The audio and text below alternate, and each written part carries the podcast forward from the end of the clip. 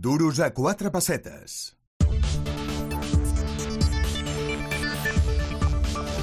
Bueno, y vamos a abrir el foco, nos vamos a Bruselas, nos vamos a la capital europea, digamos, y en concreto al Comité Económico y Social Europeo, al CESE, según sus siglas. Y allí tenemos a María Elena de Felipe, que acaba de ser nombrada vicepresidenta de la sección de Asuntos Exteriores del CESE.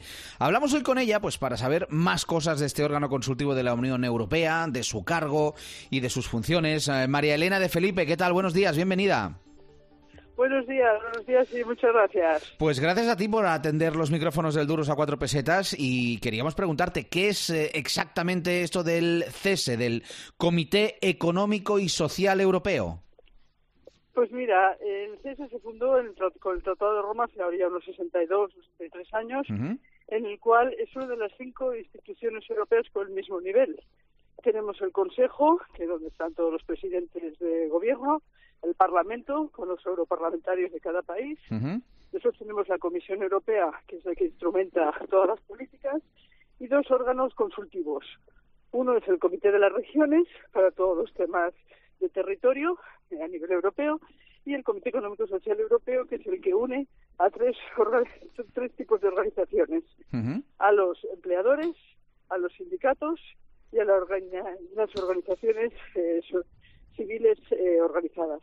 Por ejemplo, los consumidores, discapacitados, eh, tema agrario, todas estas organizaciones. Es decir, que cuando la Comisión o el Parlamento Europeo tienen que tomar alguna decisión, pues en teoría pues llaman a las puertas del CESE para consultarles. Así es, nosotros somos los primeros que nos avanzamos en los temas. Por ejemplo, ya hace 10 años la Comisión Europea dice, bueno, ¿qué pasaba con la inteligencia artificial?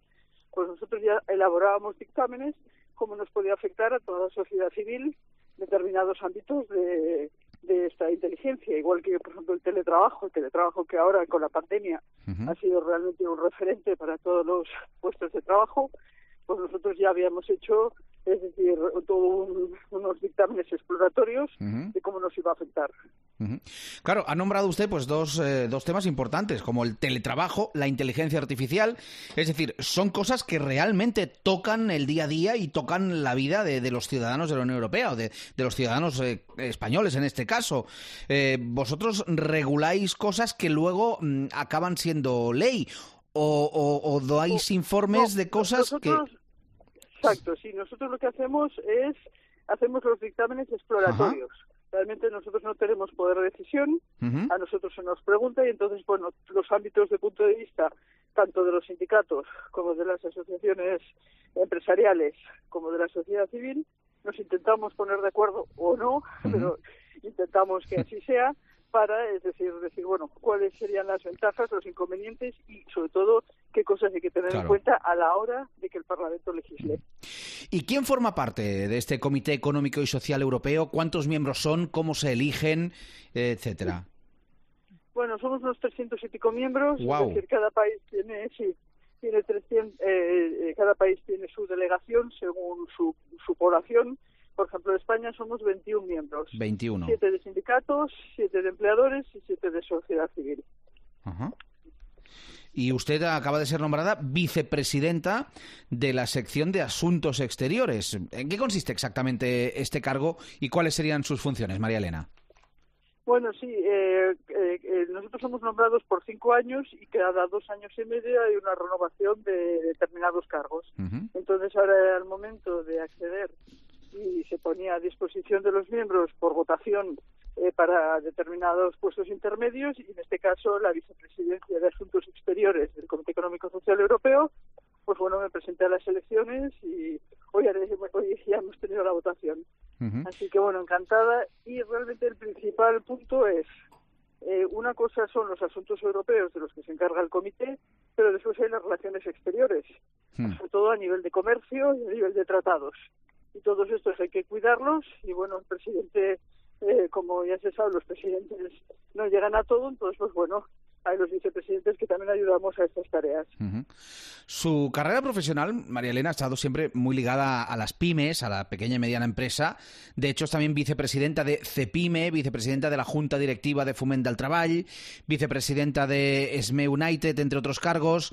Eh, ¿Las pymes son conscientes del trabajo que se realiza a nivel europeo para facilitar su vida, para mejorar su competitividad, etcétera?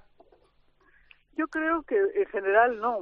Yo seguramente es una falta de que no lo estamos transmitiendo bien, pero realmente desde ese United, la patronal europea de pymes, es decir, a cada una de las eh, legislaciones o cada uno de los nuevos anteproyectos que se van a, dictaminar, estamos presentes eh, continuamente. Yo, por ejemplo, presido la cartera o, digamos, la comisión de asuntos sociales, digamos, el diálogo social. Este no es, bueno, es un portafolio importante y en el cual pues ahí se deciden muchas de las cosas que luego se trasladan a las legislaciones nacionales. Eh, sí, porque a veces los ciudadanos tenemos la impresión de bueno que todos estos órganos que están allí en Bruselas, pues que pues que poca cosa hacen por nosotros y poca utilidad tienen. Supongo que usted no piensa eso. No, no, para nada. Mire, por hmm. ejemplo, un caso práctico muy fácil de entender es sobre el tema del trabajo a distancia Claro, no es lo mismo teletrabajar que un trabajo a distancia que alguien que ya nunca va a estar en la empresa. Esa definición o diferencia de definición pues ha hecho el que todas estas plataformas que tenemos pues como Globo o como estas plataformas que se consideran trabajadores independientes actualmente sean trabajadores que tienen que estar ligados a una empresa porque realmente trabajan bajo las órdenes de un empresario aunque sea una plataforma de inteligencia artificial. Entonces pues bueno muchas de esas eh, apreciaciones que vamos haciendo, en este caso en defensa de los trabajadores y también en protección de todas las eh, empresas que se dedican a esto, pues yo creo que son labores que, bueno, nos vamos adelantando, nos vamos adelantando. Como por ejemplo ahora ya estamos con el tema de las criptomonedas, que es un tema que, bueno, aún hay ciertas reticencias o hay ciertas eh, opiniones a favor o en contra, en el cual estamos viendo realmente cuáles pueden ser las ventajas o los inconvenientes pues para los ciudadanos. Pues me ha avanzado algunos, el teletrabajo, las criptomonedas, pero ¿cuáles serían los principales retos de futuro que estrena usted con, con su nuevo cargo, con este cargo de vicepresidenta de la sección de Asuntos Exteriores del CESE? Bueno, ahora es un reto porque, como usted bien sabe, a partir del 1 de julio España encabeza la presidencia europea de, bueno, de la Unión Europea, entonces en este momento, pues claro, tener este cargo significa que vamos a tener que hacer de portavoz ante, bueno, muchísimos otros países para que vean realmente cuáles son nuestras prioridades en esta presidencia. Eh, oiga, ¿de dónde es usted exactamente? Bueno, sí, yo soy medio medio, medio española, medio finlandesa. Ajá. Entonces, pues bueno, eso también me da un bagaje importante aquí, ¿no? Porque ya verá usted, norte-sur. Sí. Eh, lo, sí, sí, lo típico del español que se casó con la chica del norte. Y entonces, pues bueno, eso, pues bueno, aquí también abre puertas. No, se lo decía, no, no sé si tiene usted que vivir ahora permanentemente en Bruselas o, o no. No, no, yo siempre voy haciendo un circuito de Barcelona, Madrid y Bruselas. Es el circuito que habitualmente pues me lleva la parte institucional de, de mis representaciones. Barcelona, Madrid y Bruselas. Bueno, pues eh, son tres grandes ciudades, sí, la verdad.